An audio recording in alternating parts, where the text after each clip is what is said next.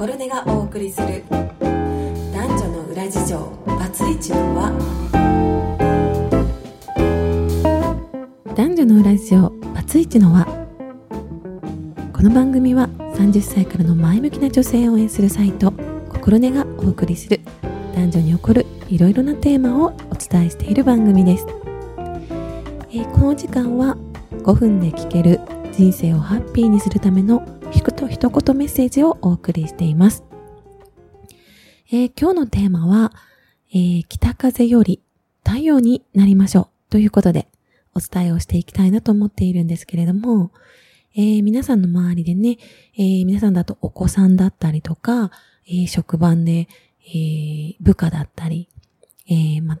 家庭では旦那さんだったりとか、え見ていて、もうもっとこうしてほしいのにってストレスが溜まることはありませんか？ついついストレスが溜まって、えー、もうちょっとこうしてよ早くしなさいって言っちゃうことってないでしょうかね？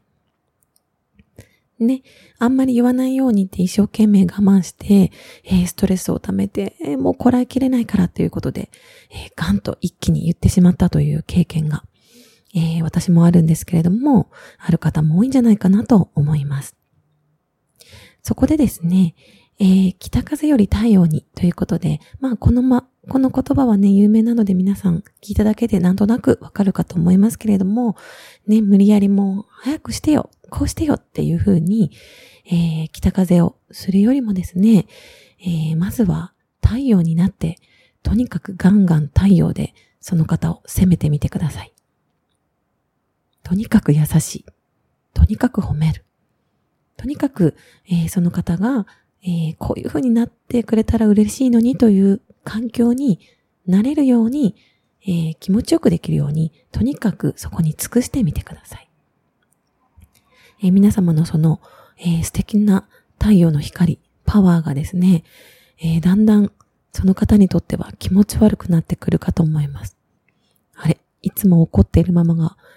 なんかやけに気持ち悪いぐらい優しいよ。なんか笑顔だぞ、うちの奥さんは。みたいなことが起こってくるぐらい、えー、まずはガンガン照らしてみてください。そのうち、その方は必ず気持ち悪くなってくるはずです。えそんなに言うなら、なんかやらないと怖いなぐらい思ってもらうんでいいと思うので、とにかくね、えー、太陽に徹するっていうことをしてみると、ついつい北風って感情に任せると北風って自然とやっていることだと思いますので、その不自然な環境を作るっていうことが、えー、気持ち悪くて